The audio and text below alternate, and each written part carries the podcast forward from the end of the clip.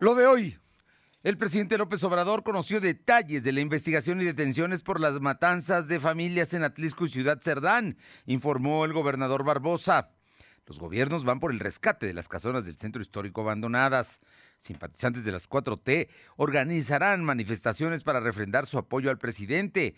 Se celebrará una el próximo domingo, una semana antes de la revocación de mandato.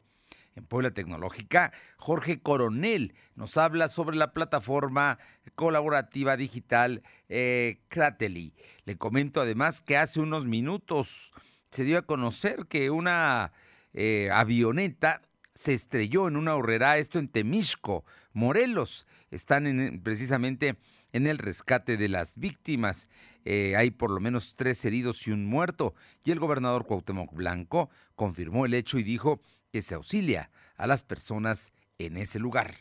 La temperatura ambiente en la zona metropolitana de la ciudad de Puebla es de 26 grados. Lo de hoy te conecta. Hay bloqueos en el puente internacional. Está pidiendo el apoyo de la policía. Noticias, salud, tecnología, entrevistas, debate, reportajes, tendencias, la mejor información. Lo de hoy radio, Lo de hoy radio con Fernando Alberto Crisanto.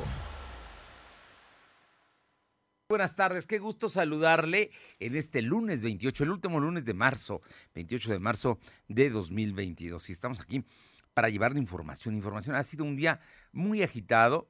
Eh, originalmente se dijo que había una balacera en la terminal 3 del aeropuerto de Cancún. La gente salió verdaderamente, pues ya se imaginará, si oye y cree que son balazos, huyendo, huyendo con miedo se dice ahora que oficialmente no fue eso, sino que fueron, se cayeron algunos anuncios y que se oyeron como balazos, es lo que dicen, pero hay distintas versiones. Lo de la avioneta en Temisco, Morelos, así lo ubica ustedes, es un lugar muy cercano a Cuernavaca.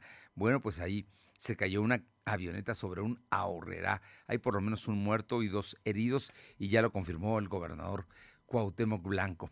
Y anoche hubo una matanza, de qué otra manera se le puede decir, de, un grupo criminal en contra de personas que estaban en un palenque, esto en un poblado de Michoacán. Resulta que hoy el presidente de la República dijo pues que había sido un enfrentamiento entre grupos delincuenciales. Lo que sea, es que no se puede pensar que pueden andar comandos armados así, porque sí, y nadie, nadie los detenga. En fin, situaciones que se dan. Y gracias a todos los amigos y amigas que están esta tarde con nosotros en la XEG, la 280, aquí en la capital de Puebla y la zona metropolitana. También nos escuchan en La Que Buena de Ciudad Cerdán, 93.5 en Radio Jicotepec, allí en la Sierra Norte del Estado, en el 92.7 y también allá en el 570 y la magnífica en el 980 en Izúcar de Matamoros. A todos, muchísimas gracias por estar con nosotros y también a quienes nos acompañan a través de la plataforma www.lodoy.com.mx y en redes sociales estamos como LDH Noticias. Eh, eh, nos pueden encontrar en Facebook, en Instagram, Spotify, en Twitter y también en nuestro canal de YouTube, todo como LDH Noticias. Y murió también la actriz Raquel Pankowski a los 69 años de edad. ¿Se acuerda usted de Martita Según, la actriz que hacía la parodia de la esposa del presidente Fox? Bueno, pues ella, ella precisamente falleció el día de ayer en la Ciudad de México y también el actor Freddy Ortega. Vamos con información que tenemos lista aquí en Puebla el día de hoy. Se firmó eh, un convenio y se instaló el Comité Contigo Mujer contra la Violencia.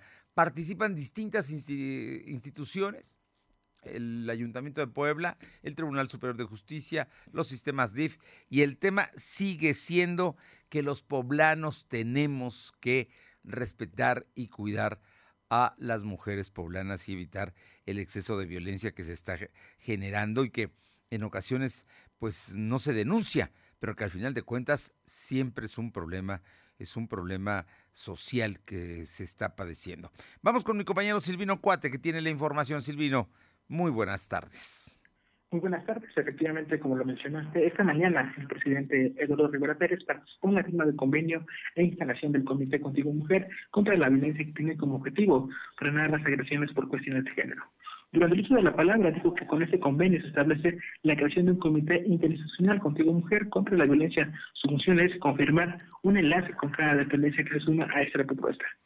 Indicó que se va a hacer sesionar permanentemente por lo menos cuatro veces al año para dar avances a su plan de trabajo y garantizar que los servicios y la atención a las víctimas de violencia se realicen de manera eficiente.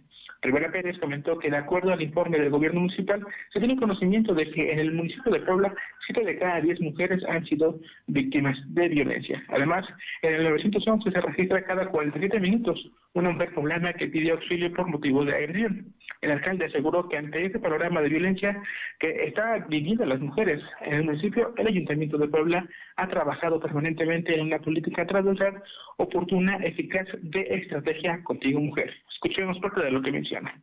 Las instituciones que hoy están aquí dignamente representadas, queremos dar una respuesta y esta es la razón de poder tener esta reunión porque la violencia hacia las mujeres sabemos que es una dolorosa realidad y un grave problema social que se tiene que atender de inmediato.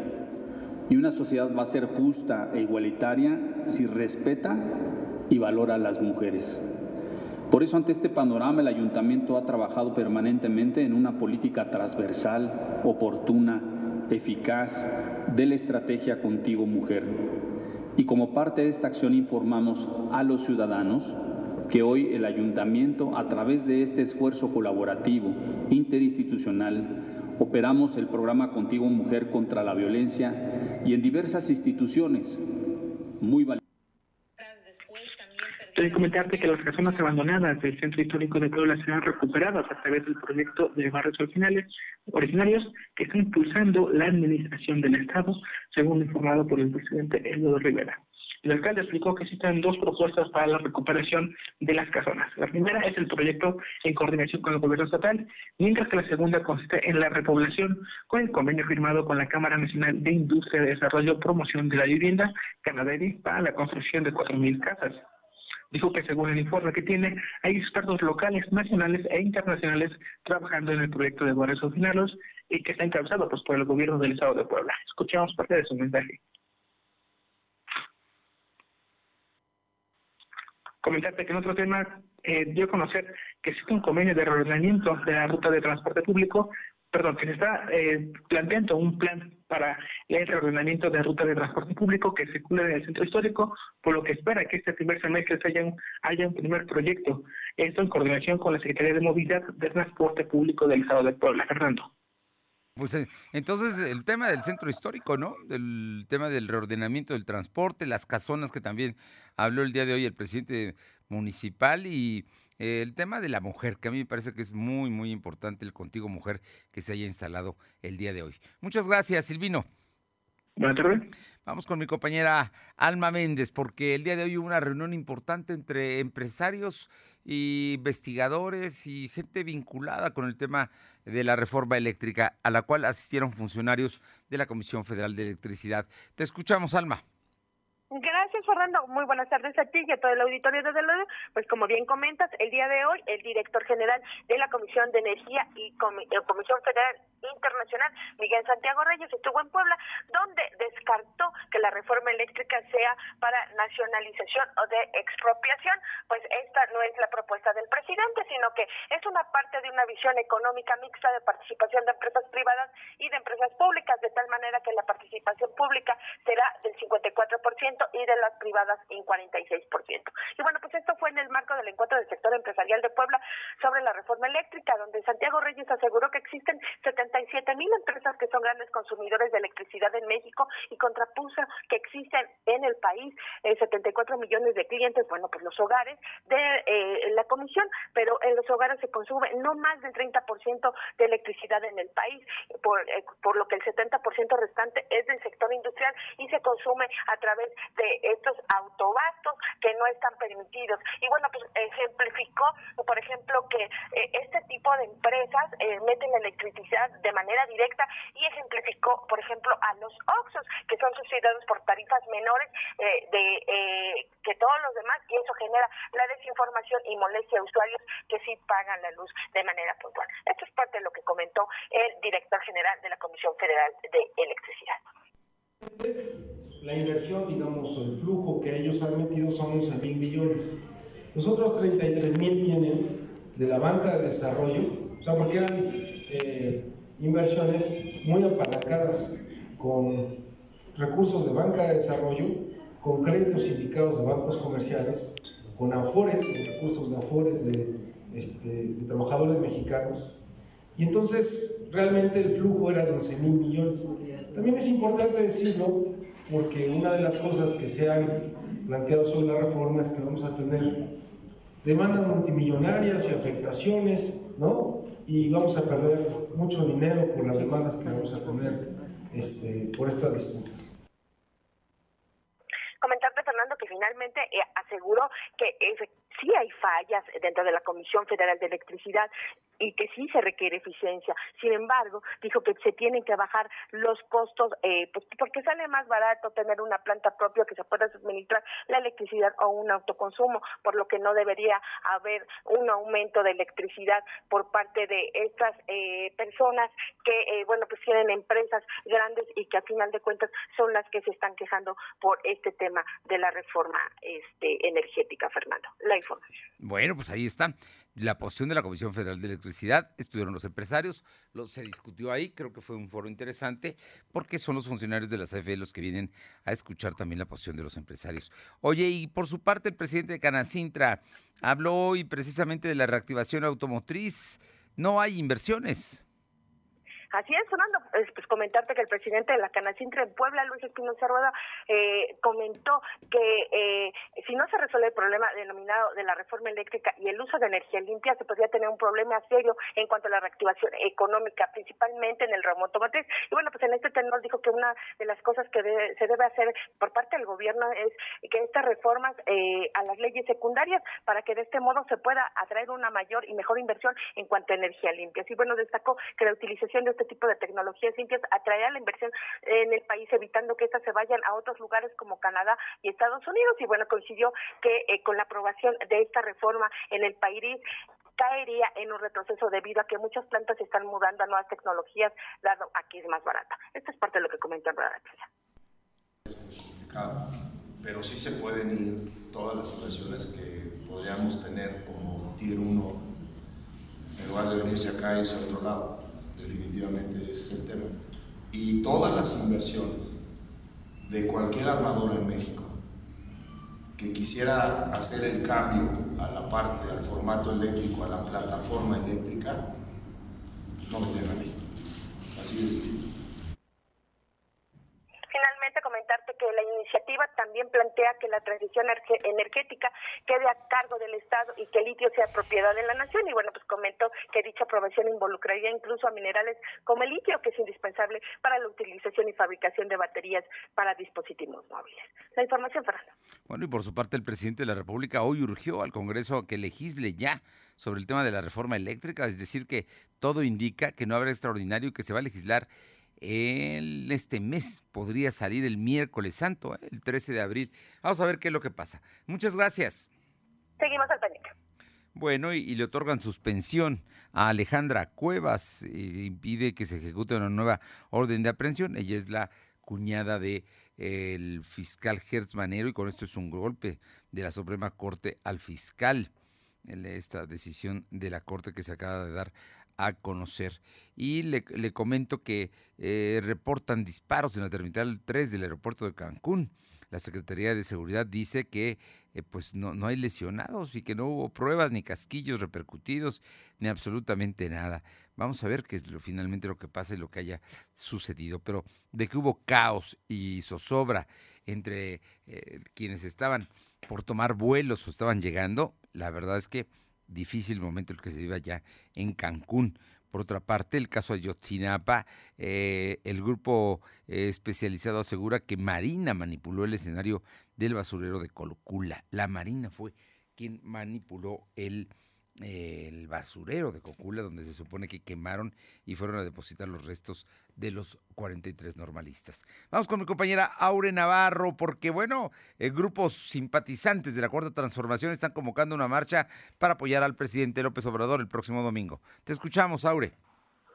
Gracias, así es, organizaciones y colectivos por la Cuarta Transformación en Puebla, pues están convocando a una marcha ciudadana por la democracia que se llevará a cabo el domingo 3 de abril. Estos grupos buscan sumar a más ciudadanos para que salgan el próximo 10 de abril a votar para ratificar al presidente Andrés Manuel López Obrador en el ejercicio de la revocación de mandato. Estos grupos, entre los que se incluye tanto al hermano de la exalcaldesa de Puebla, David Rivera Viranco, como el exregidor Iván Camacho, pues manifestaron que además del apoyo a López Obrador, que bueno, aseguran están las preferencias, pues también están buscando impulsar el juicio político contra consejeros del INE. Escuchemos defendiendo eh, a través de la movilización la democracia. Es por eso que hemos decidido llamar a esta movilización la Marcha por la Democracia. Uno de los puntos que queremos eh, resaltar es que no estamos haciendo en realidad este llamado para mostrar únicamente apoyo al presidente Andrés Manuel López Obrador, pues sabemos que ese apoyo de por sí ya lo tiene. Es por algo y bueno, reiteraron que durante la consulta del 10 de abril, quienes están a favor de este ejercicio y son afines a López Obrador o la 4T, pues no quedarán en malas prácticas y afirmaron que el nivel de aceptación que tiene el presidente de México pues es suficiente para que los ciudadanos salgan a votar a favor de su mandato por el tiempo que les falta. Y bueno, es así, Fernando, comentar como el punto de reunión para esta marcha será el Parque Juárez a las 9.30 de la mañana y bueno, después de ahí pues se trasladarán al Zócalo de la ciudad, Fernando. Bueno, pues ahí está ya lista la marcha para apoyar al presidente López Obrador. El próximo domingo, una semana antes del ejercicio de la revocación de mandato, que será el domingo 10 de abril. Muchas gracias, Aure. Gracias. Son las 2 con 17. Lo de hoy es estar bien informado. No te desconectes. En breve regresamos. Regresamos. Fentanilo. Heroína cocaína, piedra, cristal. No importa qué droga te metas, de todas formas te destruyes. La sangre de las drogas nos mancha a todos. Mejor métete esto en la cabeza. Si te drogas, te dañas. Si necesitas ayuda, llama a la línea de la vida. 800-911-2000. Para vivir feliz, no necesitas meterte nada. De hoy radio, con Fernando Alberto Crisanto. La información y tendencias que debes conocer. De lunes a viernes, de 2 a 3 de la tarde, por esta frecuencia. O por internet, www.lodehoy.com.mx.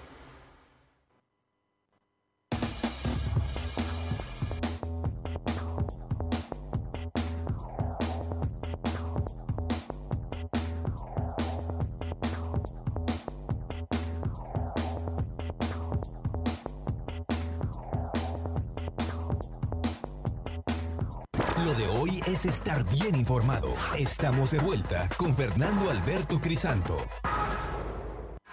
La tecnología es lo de hoy. Mantente conectado. El doctor Jorge Luis Coronel Fuentes, profesor investigador del Tecnológico de Monterrey, Campus Puebla y consultor en marketing digital, está con nosotros y hoy en Puebla Tecnológica, Jorge Coronel nos habla sobre la plataforma colaborativa digital Crately. Vamos a escucharlo saludarles en este espacio de Puebla Digital en lo de hoy. Y como siempre, hoy queremos hablarte de algo que seguramente te interesa. Mi nombre es Jorge Coronel y vamos a tener este tema para ti. Pues bueno, resulta que se ha lanzado, la semana pasada se lanzó una plataforma bastante interesante en donde se considera como la primera plataforma de administración del trabajo con un lienzo visual inteligente. Hay muchas plataformas de trabajo de comunicación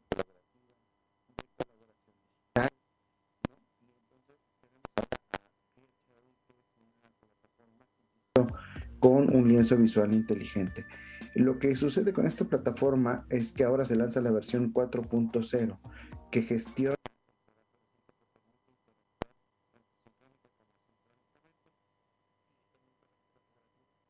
un problema de comunicación de, la, de la colaboración de, de, Jorge Coronel. Vamos a intentar que se registre bien para poder transmitirla y la escuche usted, porque vale la pena, está, está muy interesante.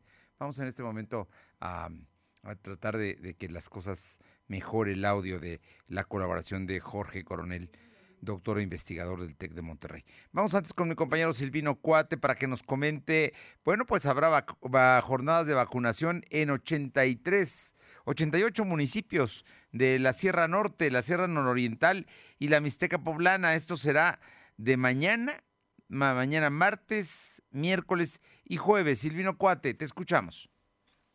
Como lo mencionas, del 29 al 31 de marzo habrá jornada de vacunación de refuerzo a personas de 18 años y más en 88 municipios al interior del estado, como la Sierra Norte, Nororiental y la Mixteca, según informado por el secretario de Salud, José Antonio Martínez García. El funcionario estatal comentó que también se estarían aplicando segundas dosis para rezagados y las demarcaciones que se contemplan aumentos en Chicotepec, Oatlán, Zacatlán, Olimpia, Cotzalán, Oney, Tetela de Ocampo, Chinahuapan y Zacapuazla, entre otras demarcaciones. Le comentó que la meta es aplicar 127.134 vacunas de refuerzo, al igual que para rezagados. En relación a la vacunación en la zona conurbada, que ya concluyó, dijo que la meta era aplicar 216.468 vacunas. Sin embargo, solo se, se aplicaron 135.091, lo que corresponde al 66% que acudió solamente a vacunarse, dejando un rezago de 37%. En ese mismo sentido, dijo que se han aplicado 63.710 vacunas de refuerzo al personal de salud que atiende a pacientes con coronavirus. Informarte también que este fin de semana la Secretaría de Salud registró 80 nuevos enfermos de coronavirus y 8 defunciones. Actualmente hay 156.185 acumulados y 17.103 fallecidos. El secretario de Salud explicó que al corte del viernes por la noche se registraron 36 casos nuevos, el sábado fueron 34 y el domingo solamente 10. Dijo que en todo el estado hay 587 casos activos distribuidos en 39 municipios. Es decir, el COVID tiene presencia en el 17% de la entidad. Además, hay 62 pacientes hospitalizados. De estos, tres están graves, por lo que requieren ventilación mecánica asistida. El reporte, Fernando. Bueno, aquí digo, continúan, continúa el reporte, se nota que está bajando el número de contagios y de enfermos que están hospitalizados. Afortunadamente las cosas parece que van bien, pero por eso hay que vacunarse y por eso esta campaña de vacunación eh, para municipios de la Sierra Norte, la Sierra Nororiental y la Mixteca Poblana a partir de mañana y hasta el próximo jueves. Gracias, Silvino. Y regresamos ahora sí con Jorge Coronel, que nos estaba hablando eh, de la plataforma colaborativa digital Crately. Te escuchamos, Jorge Luis. Buenas tardes. Amigos de lo de hoy, como siempre, un placer saludarles en este espacio de Puebla Digital en lo de hoy.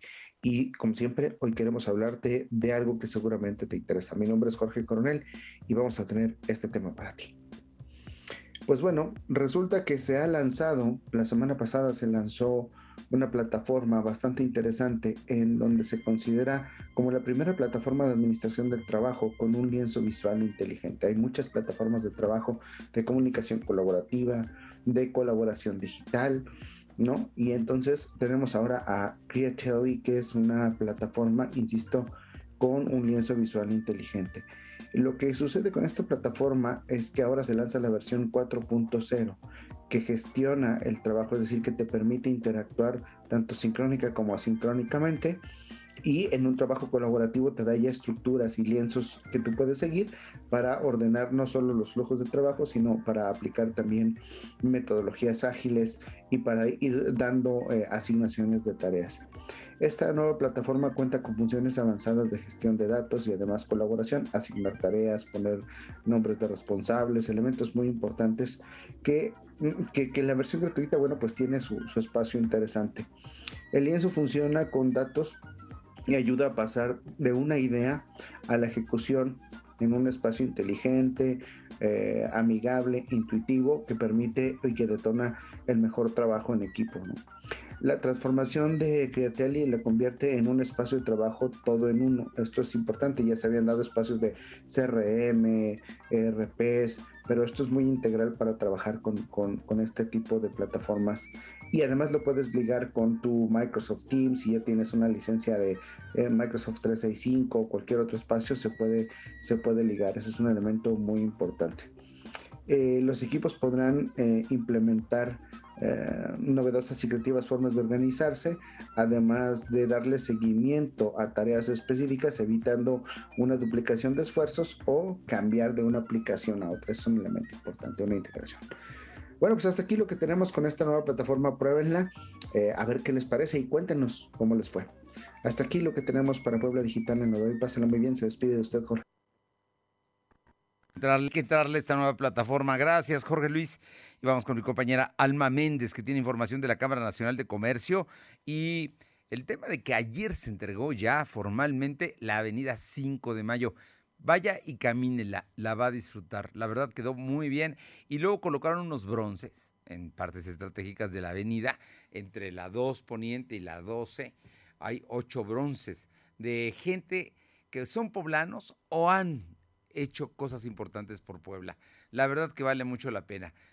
Yo le recomiendo que vaya y lo va a disfrutar, especialmente si va con los hijos. Vamos con mi compañera Alma Méndez, que habla precisamente de este reconocimiento de los comerciantes. Te escuchamos, Alma. Gracias, Fernando. Pues comentarte que la Canaco aseguró que el mantener limpias las calles del primer cuadro de la ciudad de vendedores ambulantes beneficiará al comercio formalmente establecido, porque los compradores podrán acudir sin ninguna complicación para caminar y sin el temor de ser víctimas de la delincuencia. Y bueno, pues comentarte que el presidente Marco Antonio Prosperi Calderón reconoció el esfuerzo del Ayuntamiento de Puebla para concretar el reordenamiento comercial en el centro histórico y la estrategia para reactivar el turismo en la capital. Y bueno, pues el líder de la Canaco señaló que recuperar el tema arquitectónico y urbano del corredor 5 de mayo, más las ocho obras de personajes que dejaron un legado, atraerá más el turismo para tomarse fotos con las estatuas. La información, Fernando. Oye, ¿y ya qué tal? ¿Ya la caminaste? Sí, Fernando, ya pasamos en la mañana por ahí y la verdad sí está linda la calle. Sí, sí, sí, sí, sí, caminar por es, la zona. es de orgullo caminar sobre las 5 de mayo, que puedes ir desde el Zócalo hasta el Señor de las Maravillas, allá frente a San José. Eh, el la iglesia de Santa Mónica, que es donde está el Señor de las Maravillas. Y todo eso también eh, sufrió uh, una transformación, hubo una remodelación en las iglesias de Santa Mónica, de San José y Santo Domingo, que son las iglesias que están en ese corredor de las 5 de mayo. La verdad es que bastante bien, bastante bien. Muchas gracias. Seguimos al pendiente, Fernando. Vamos con mi compañera Aure Navarro, porque la diputada local del PT, Nora Merino, habló del tema de del aborto y la interrupción legal del embarazo.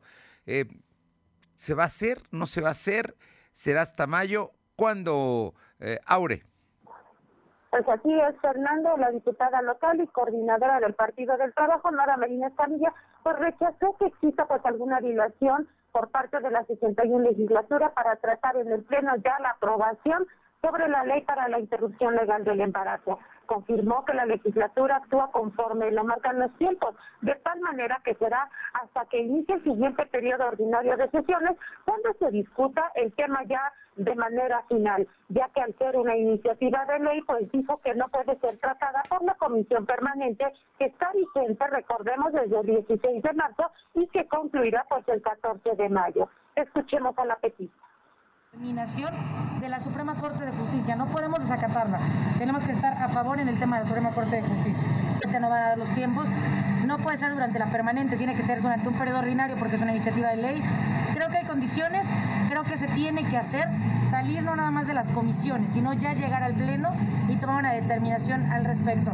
Es acatar lo que la Suprema Corte de Justicia está, está diciendo, no nada más a Puebla, sino a todo el país, sobre la y bueno, como escuchamos, indicó que existen las condiciones para que este pendiente sea analizado y discutido para que el Congreso local pues ya tome una decisión sobre la aprobación o no de cada una de las iniciativas que se han presentado, entre las que dijo pues se incluye la del morenista Carlos Evangelista y bueno, la que está también por presentarse por parte del PP, Fernando. Bueno, pues ahí están las iniciativas. Vamos a ver cuáles son las que procesan y las que discuten en el Pleno de la Cámara. Tema delicado, ¿eh? muy delicado. Gracias. Gracias. Son las 2 de la tarde con 28 minutos. Vamos con Silvino Cuate porque el ayuntamiento emitió una convocatoria para otorgar una concesión para que haya publicidad en los 48 488 paraderos de transporte público, 800 pendones distribuidos en 26 vialidades y espacios en puentes. Todo esto lo va a vender el ayuntamiento, los espacios para que alguien lo comercialice. El único problema es que el ayuntamiento en la convocatoria publicada está proponiendo 10 años de dar la concesión y el gobernador Barbosa hoy dijo que bien que se dé la concesión, pero solo tiene que ser por el periodo que le toca gobernar a Eduardo Rivera, que hasta este momento sabemos que solamente puede ser gobierno hasta el 2024. Te escuchamos, Silvino. Comentar que el Ayuntamiento de Puebla emitió una convocatoria nacional para otorgar una concesión para los 488 paraderos de transporte público, 800 pendones distribuidos en 26 unidades, así como el espacio en Puente sea para uso publicitario. Se plantea que este contrato tenga una vigencia de 10 años, con ello anualmente la administración municipal estaría recaudando 2 millones de pesos. La, convocatoria indica que del 24 al 30 de marzo se recibirán las bases para las empresas interesadas que tendrán un costo de 5 mil pesos. Además, el 1 de abril se realizará una visita de equipamiento de esas estructuras y hasta el 31 de marzo se responderán dudas por parte del comité técnico. El documento también indica que del 1 al 4 de abril será la recepción de propuestas y el 5 al 7 de abril se llevará a cabo la apertura de carpetas y el 13 de abril se dará el fallo por parte del ayuntamiento. En la entrevista por separado, el secretario de Desarrollo Urbano y Sustentabilidad Municipal, Michel Jain, argumentó que esa licitación será de talla nacional debido a que hay empresas importantes que buscan un espacio de publicidad en estas estructuras dentro del municipio, Fernando. Bueno, pues sí, sí, es una iniciativa. La verdad es que todo parece indicar que está bien, pero el, el apunte que hizo el gobernador esta mañana y en el que tú estuviste, pues, que Barbosa, el gobernador Barbosa dijo que está bien que el ayuntamiento se apegue a las reglas de contaminación visual, pero eh, lo que él dijo es que eh, pues se debe realizar el contrato con, por un periodo no mayor a seis años, que son los que corresponden a la gestión, pero en el caso de Eduardo Rivera nada más son tres años, ¿no? Está hasta el 24 y ya está corriendo el primero. Así es que, pues vamos a ver qué es lo que sucede. Por lo pronto, este es el asunto para poner publicidad, pero con un cierto orden y evitar ya precisamente que se ponga en cualquier lugar. Muchas gracias. Buenas tardes. Son las 2 de la tarde con 31 minutos, 2.31. Lo de hoy es estar bien informado. No te desconectes. En breve regresamos. Regresamos. De hoy radio, con Fernando Alberto Crisanto. La información y tendencias que debes conocer. De lunes a viernes, de 2 a 3 de la tarde, por esta frecuencia. O por internet, www.lodehoy.com.mx. Este 10 de abril participaremos en el ejercicio de revocación de mandato. Para cuidarnos, el INE implementará protocolos sanitarios en todas las casillas. Debemos usar cubrebocas y respetar la sana distancia. Nos aplicarán gel antibacterial. Solo tú tocarás tu INE, la marcarán y te colocarán tinta indeleble. Si quieres, puedes traer tu propia pluma o utilizar el marcador del INE. El ejercicio de revocación de mandato va y va muy bien. Este 10 de abril participa y celebremos nuestra democracia. ¿Mi INE? Nos une. De hoy es estar bien informado. Estamos de vuelta con Fernando Alberto Crisanto. Los personajes de hoy, las ideas y los hechos se comparten en la entrevista. Bien, y esta tarde está con nosotros y le agradezco muchísimo a Kutsi Chaiko Rivero González, catedrática de licenciatura de cine y producción audiovisual de la UPAEP, pues para que nos platiques de la ceremonia de los Óscares del día de ayer y, bueno, amén de la anécdota que pues se volvió pues la nota, ¿no? De em, que un actor golpea precisamente a uno de los presentadores porque hizo un mal chiste, concretamente Rox, ¿no? Chris Rox. Eh, fue el golpeado, eh, pero bueno, nos deja muchas cosas esta, entrega de los Óscares. Kutsi, muy buenas tardes y muchísimas gracias. Bueno, pues parece que tuvimos problemas con... Kutsi, muy buenas tardes. Hola, buenas tardes. ¿Ahí me escuchan? Ahí te escuchamos muy bien, Kutsi. Perfecto. Eh, sí, qué buena oportunidad de hablar de este tema, que evidentemente ha sido muy controversial y que como lo indicas, eh, pues fue una mala broma, una broma desafortunada Y en clases, fíjate que hemos estado discutiendo acerca de varias vértices con respecto a este a esta situación. Oye, a ver. La primera es. Sí, sí, por favor. Ah, dime, dime. Te escuchamos, te escuchamos. Ah, gracias. La primera es eh, en donde una broma deja de ser broma y es una agresión, ¿cierto? Eh, la estaban comparando a, eh, a eh, con G.I. Jane, ¿no? Un personaje eh, heroína, un personaje que lucha y un personaje que, pues, para su actuación tiene que estar rapada, ¿no? Entonces nos cuestionamos de cuándo eh, un comentario se vuelve justamente agresivo y cuándo un, comentario es simplemente para causar un chiste. Eso es una pregunta realmente que se puede, nos podemos extender a unas pláticas eh, pues de moral, de, eh, de filosofía y de muchos de muchos tipos, porque en realidad la, siempre esa línea está muy desdibujada. Sin embargo, las, hay dos situaciones que creo que podemos destacar. La primera es que eh, definitivamente responder con una escalada de violencia, más en nuestros tiempos en guerra, más en nuestros tiempos en donde estamos tratando de eh, dialogar y además eficientar nuestra nuestro discurso, pues es lamentable ver que Will Smith haya tomado una, una acción violenta. Por otro lado, eh, la, ella es la que queda fuera de foco, ¿no? O sea, se va el foco completamente a, a la acción de Will Smith no a la agresión contra ella. También he leído, por ejemplo, artículos de la eh, agresión contra la belleza o la estética que debe de tener una mujer y que entonces se hace burla de ella. Entonces, hay muchas cosas o variables que podemos analizar, pero que siento que no se están hablando precisamente por eh, regresar al discurso, a lo mejor de darle la mayor atención a la acción de Will Smith. No sé tú qué opinas, ¿cómo lo viste? No, no, eh, coincido contigo. Yo creo que la tolerancia es fundamental y más en estos tiempos. Y el tema de ir a agredir físicamente, violentamente a quien haya hecho sin duda una agresión y un mal chiste, pues no es la manera, ¿no? Había un reclamo, había otras maneras de decírselo, pero finalmente sucedió y se volvió la anécdota de la, de la noche de los Óscares, donde habría que reconocer otros valores y otras situaciones que se dieron, como el, premio a la, a la mejor película, ¿no? Justamente, es que ese es el punto. Eh, el premio a la mejor película fue eh, Coda con la directo, con una directora mujer que estoy muy contenta que hubieron eh, varios premios a, a, la dirección de un par de mujeres en particular que eh, hablamos de Coda de Sian Heather y hablamos también de la mejor dirección con Jane Campion con sí. el poder del perro. Entonces justamente se, em, la atención se va a un tema que que sí es importante hablarlo sí claro. pe, ajá, pero, pero, es una anécdota. poco, justamente Exactamente. Entonces, no hablamos tampoco de Pulp Fiction, no hablamos de los homenajes a Liza Minnelli, no hablamos de eh, otras eh, notas muy importantes del Padrino, por ejemplo, eh, y todo el foco se fue a esta parte de, de ese desafortunado incidente, ¿no? Que, que además, pues, nunca nunca en ninguna circunstancia hay que apoyar la violencia, fácilmente se pudo arreglar con un discurso claro. eh, de, de disculpas de Chris Rock, por ejemplo, o de eh, Jada diciendo, oye, la verdad es que me molestó porque esta situación ha sido muy difícil para mí y tal, y parece que se lleva la nota, esta situación desafortunada.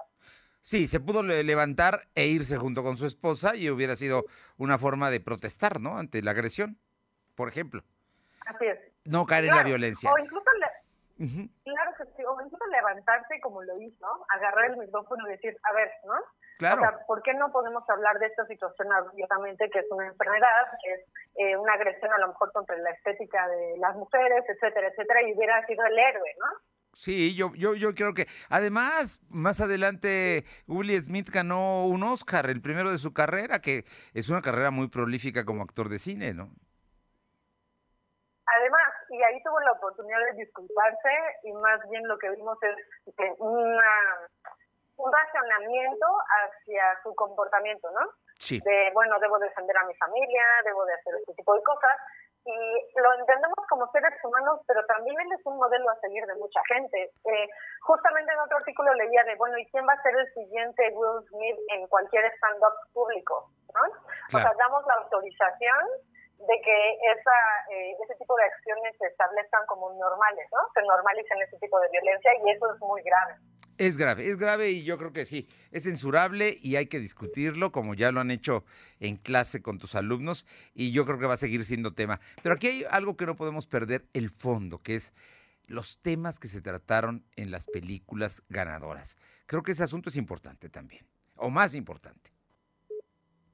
Gracias, lo dices muy bien es muy importante porque evidentemente ya estamos avanzando, quisiera pensar y quisiera tener toda la fe y la esperanza en nosotros como humanidad y que estas películas aborden temas de familias eh, con diferentes capacidades, que hablen temas de personajes que normalmente no se les daba el foco, incluso que uno de nuestros eh, compatriotas mexicanos como Eugenio Derbez esté en ese en ese tipo de producciones, eh, me parece a mí muy importante porque finalmente se está abriendo eh, los temas hacia la inclusión, hacia nuevos personajes, hacia una nueva forma de ver eh, el cine y de vernos a nosotros mismos, que eso es de lo que se trata el cine, es un reflejo de, de nuestro mm, de, de, nuestra sociedad, digamos, de nuestra la psicología como sociedad hay valores, ¿no? Hay valores que, y, hay, y hay retos y hay formas, como en el caso de Coda, ¿no? La, la, la joven que está en, un, en una familia eh, de sordos y, sale adelante y precisamente Derbez es su maestro, ¿no? Digo, temas, temas que, que valdría la pena subrayar y destacar. Sí, y además esa, a lo mejor voy a sonar un poco cursi, pero ese, esa temática me toca personalmente a mí porque, pues, como tú sabes y ustedes saben, también soy profesora. Entonces, lo que uno quiere en verdad, y, y, lo digo de todo corazón, es que nuestros alumnos salgan adelante y brillen más que uno y tengan las mejores herramientas y darles lo mejor, ¿no? Entonces, esa eh, temática en particular y ese lugar en particular en donde a veces nos colocamos eh, como profesores, a mí me, me enorgullece mucho y me alienta porque en verdad es que eh, es la manera en que vamos a crecer todos, ¿no? Como conjunto. Y la verdad es que eso me enorgullece mucho o me hace sentir partícipe un poco de, de esa temática. Hoy estamos platicando con Kutsi Sheiko Rivero González, que es catedrática de la licenciatura de Cine y Producción Audiovisual de la UPAEP. Y ya nada más te pregunto, por último, toda esta gran industria que es Hollywood, ahora tiene que aceptar y reconocer al streaming como una nueva forma de, de producir y de ver cine. Eso que está señalando también me parece un punto muy importante y destacado porque gracias a estos streamings y gracias al Internet se descentraliza el poder eh, y los temas, como, como justamente lo estabas indicando. Entonces, ¿por qué hay una inclusión nueva de temas? ¿Por qué se puede hablar mucho del trans, transgénero? ¿Por qué se puede hablar de este tipo de, capacidades diferentes? ¿Por qué se puede hablar del poder femenino? ¿Por qué se puede hablar de muchas cosas de una manera más veloz? Pues porque hay otros eh, temas y hay otros intereses y hay otros otros puntos de vista que no han sido solo los hollywoodenses de esa forma, ¿no? Que se han casado por muchos años.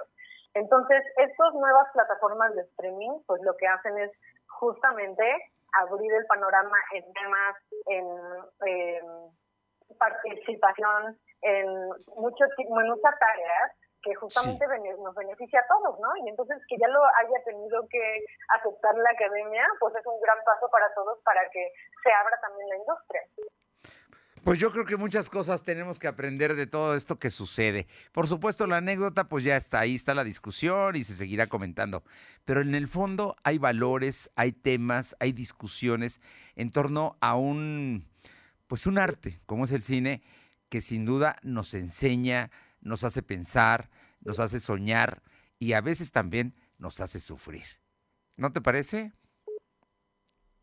Estoy totalmente de acuerdo contigo y justo eso nos abre al diálogo, al diálogo de lo que estás comentando justamente. A mí me parece muy oportuno tu comentario por eso mismo.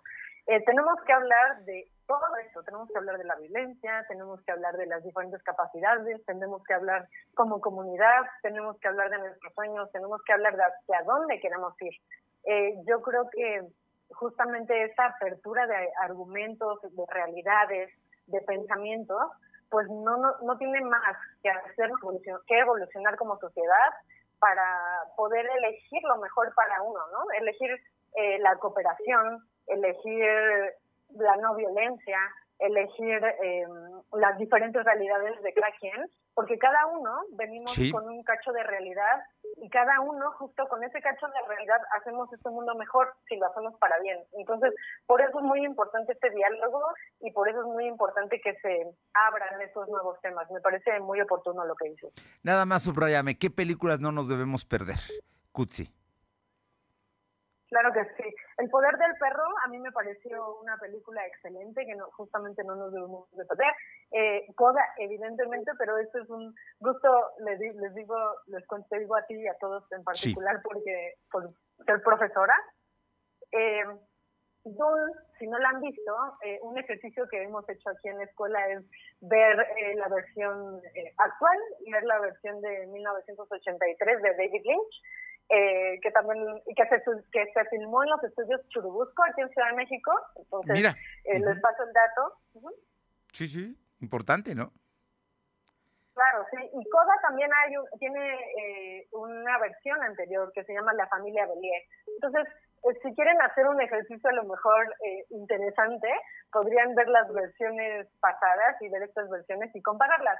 E incluso ya más aventurados, hasta podrían leer los libros de cada una de las películas, eh, porque son cosas muy interesantes que hacer de cómo una un libro puede adaptarse, lo difícil o lo fácil que es adaptarse, y entonces cómo, cómo ha evolucionado también eh, la tecnología y todos estos a lo largo de 10, 20 años que se han adaptado de diferencia entre una y otra, pueden, pueden hacer este ejercicio y además aprender muchas cosas de ello. Pues hay que verlas. Kutsi Sheiko Rivero González catedrática de la licenciatura de Cine y Producción Audiovisual de la UPAEP. Muchísimas gracias por estos minutos y por enseñarnos más.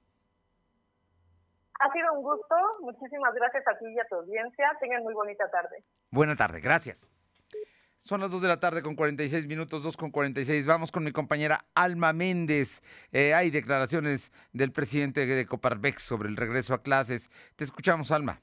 Gracias, Fernando. Pues como bien comentas, el presidente de la Coparmex, Rubén Furlos Martínez, se congratuló con la decisión del gobernador Miguel eh, Barbosa Huerta sobre reanudar las clases presenciales debido a que de esta manera se reactivará la economía. Y bueno, pues aseguró que es positivo que los estudiantes vuelvan a las aulas, pues es un sector que mueve la economía y la actividad poblana. Pero aclaró que esto no quiere decir que la pandemia de COVID-19 ya terminó.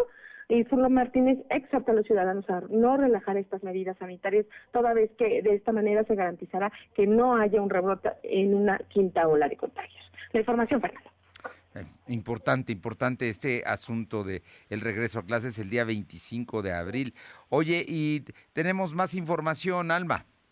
Sí, Fernando, comentarte que del, del 22 al 25 de marzo existe un aumento porcentual del 92.49% en la asistencia presencial de alumnos de manera escalonada, mientras que el servicio educativo a distancia es del 7.51, así lo informó la Secretaría de Educación. Y bueno, pues el informe reportado por la SEP señala que los índices de asistencia de los diferentes esquemas de clases que adoptaron los planteles como presencial por días diferentes a la semana es de 71.99%, por la semana alternada 14.18%, presencial a distancia en días distintos el 6.21% y otros esquemas de atención como asesorías el 5% y únicamente por horas el 2.62%. La información, Fernando. Muchas gracias, Alma. Seguimos al pendiente. Bien, vamos con... Tenemos más información. Tenemos información de mi compañera Aure Navarro. Aure, te escuchamos. Buenas tardes. Buenas tardes, pues efectivamente comentarles que el diputado local por Morena, Sergio Salomón Céspedes Peregrina, admitió que de ser necesario, por el Congreso local está en la disposición de iniciar un análisis de fondo junto con los alcaldes para lograr la regulación de espectaculares. Consideró que desde los ayuntamientos también pudiera darse este tipo de acciones para lograr tener pues esa regulación, ya que, bueno, así su colocación no es exclusiva de una región. Para lograr esto, el líder del Congreso dijo que sería importante tener una mesa de trabajo donde estos 217 viles, en especial aquellos que forman la zona conurbada como San Pedro y San Andrés Cholula, pues estén presentes, Fernando. Muy bien. Oye, tenemos información también de eh, la mm, Comisión Federal de Electricidad, de la reforma eléctrica. Así es, Fernando, comentar que desde Puebla, pues diputados federales por Morena, de Aguascalientes, Oaxaca y Chiapas, pues expusieron durante la asamblea informativa que la reforma eléctrica plantea que una vez aprobada y puesta en vigor, las familias empiezan a percibir los beneficios, entre ellos cómo irán pagando por el consumo de luz tarifas más bajas, pero de forma gradual. La legisladora de Chiapas, Adela Ramos Juárez, por Oaxaca, Alfredo González Cruz, por Aguascalientes, Roberto Valenzuela, confirmaron que entre las modificaciones pues se contemplan los artículos 25, 26 y 27 para lograr así la regulación en los costos, en los costos por el pago de energía, Fernando. Bien, ¿algo más?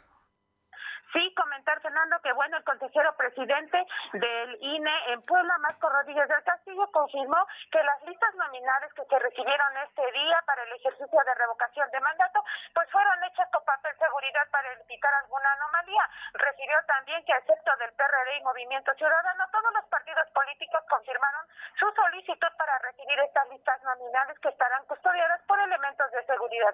Y para quienes son extranjeros, confirmó que a partir del 1 de abril y hasta las, las 18 horas del 10 de abril, pues podrán votar en este ejercicio de revocación de mandato, Fernando. Bien, muchísimas gracias. Llega a tres muertos el, eh, la caída de una avioneta en Temisco, estado de Morelos. Vamos con Silvino Cuate, que tiene información. El presidente López Obrador estuvo aquí el fin de semana con el gobernador Barbosa y fue una reunión verdaderamente, sí, de evaluación, pero fundamentalmente política. Te escuchamos, Silvino. Comenté que la reunión con el presidente de la República, Andrés Manuel López Obrador, consistió en abordar el tema de los ejecutados en Atlisco y Ciudad Cerdán, además de la evaluación de los programas del bienestar, según informado por el gobernador Miguel Burrosa Huerta. El titular del Poder Ejecutivo comentó que le expuso la, al presidente la estrategia de encapsulamiento que se aplicó una vez que se detectaron las ejecuciones en Atlisco y en Ciudad Cerdán. Asimismo, se presentó una evaluación de los programas federales que se han aplicado en la ciudad poblana, esto desde la llegada del Obrador a la fecha. Tras haber sostenido esta reunión, el gobernador dijo sentirse satisfecho, honrado y motivado por seguir trabajando en coordinación con López Obrador, pues dijo que siempre ha sido un seguidor de su lucha, Fernando. Muy bien, muchas gracias. Buenas tardes. Buena tarde. Y le comento que por unanimidad la Suprema Corte de Justicia concedió ya eh, el amparo a las eh, Lizo y Llano a Laura Morán por el caso Hertz Manero y con esto una derrota sin duda legal y política del fiscal general de la República. Son las 2 de la tarde con 51. Lo de hoy es estar bien informado. No te desconectes. En breve regresamos. Regresamos. Seguro la conoces. Cuando logra tu atención, te cautiva a veces no puedes alejarte de ella. Sabes que nunca te juzgaría y donde quiera que estés, estará cerca de ti. Exacto. Es la radio. 100 años con nosotros. CIRT, Cámara Nacional de la Industria de Radio y Televisión. Lo de hoy es para ti. Conéctate a www.lodehoy.com.mx y suscríbete para recibir la mejor información en tu email. Procurar la salud y desarrollo integral de niñas y niños es un acto de amor. Todas y todos deben tener el esquema de vacunación completo de acuerdo a su edad. Para que todas y todos podamos estar cerca, vacunarlos es la mejor decisión. Lleva a vacunar a las niñas y niños para completar sus esquemas y no olvide su cartilla nacional de salud. Secretaría de Salud. Este programa es público, ajeno a cualquier partido político. Queda prohibido su uso para fines distintos a los establecidos en el programa. Lo de hoy es estar bien informado. Estamos de vuelta con Fernando Alberto Crisanto.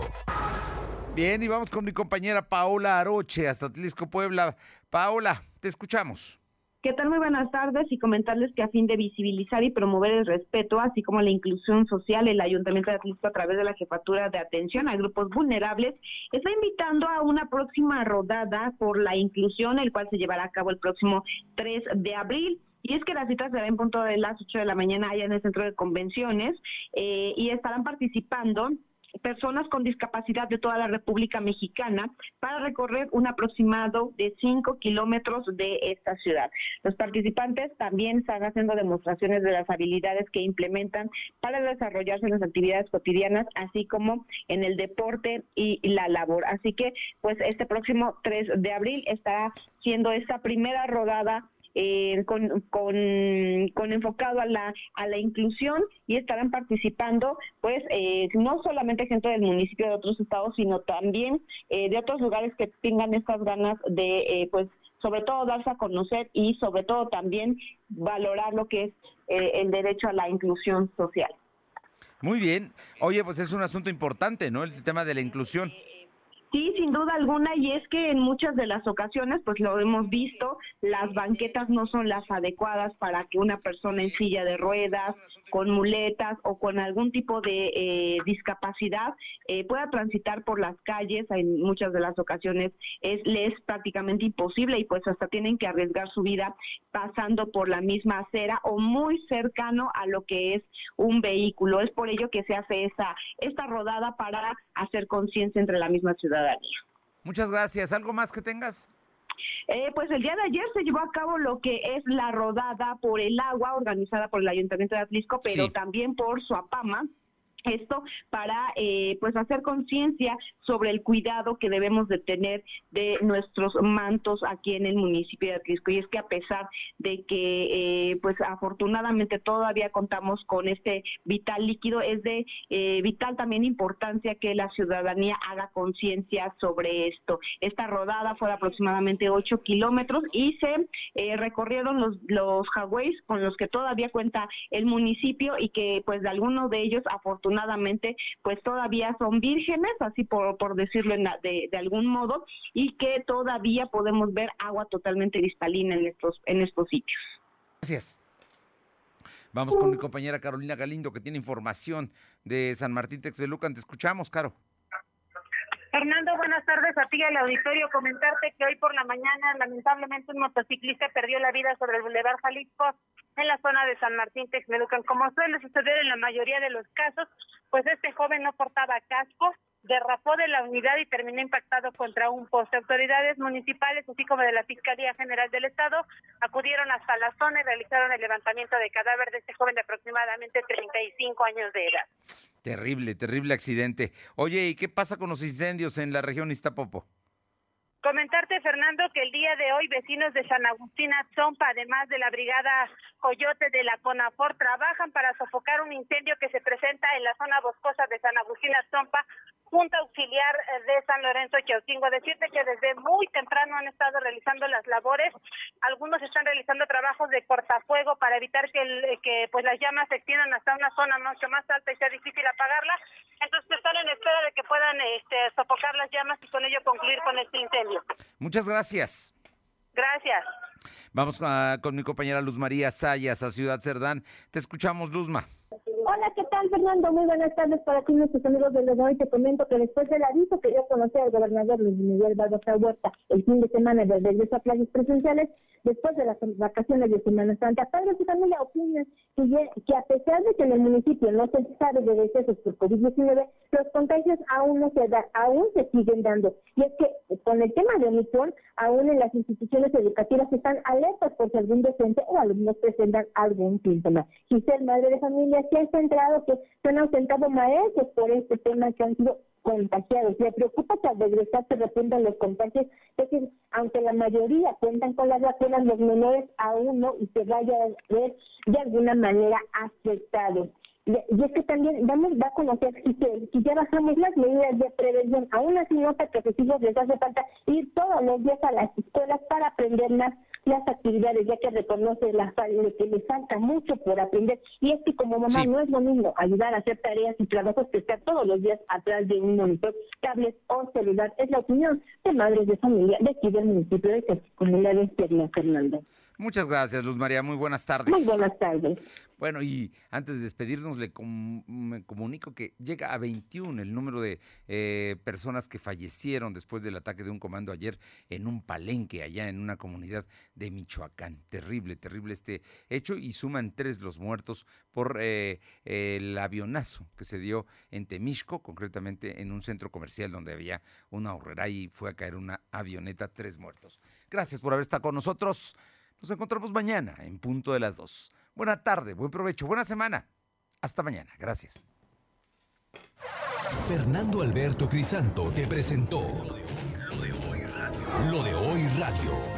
Te esperamos de lunes a viernes, de 2 a 3 de la tarde por esta frecuencia, en la cobertura más amplia a nivel estatal. Y síguenos en internet www.lodehoy.com.mx y en nuestras redes sociales como arroba LDH Noticias. Lo de hoy radio.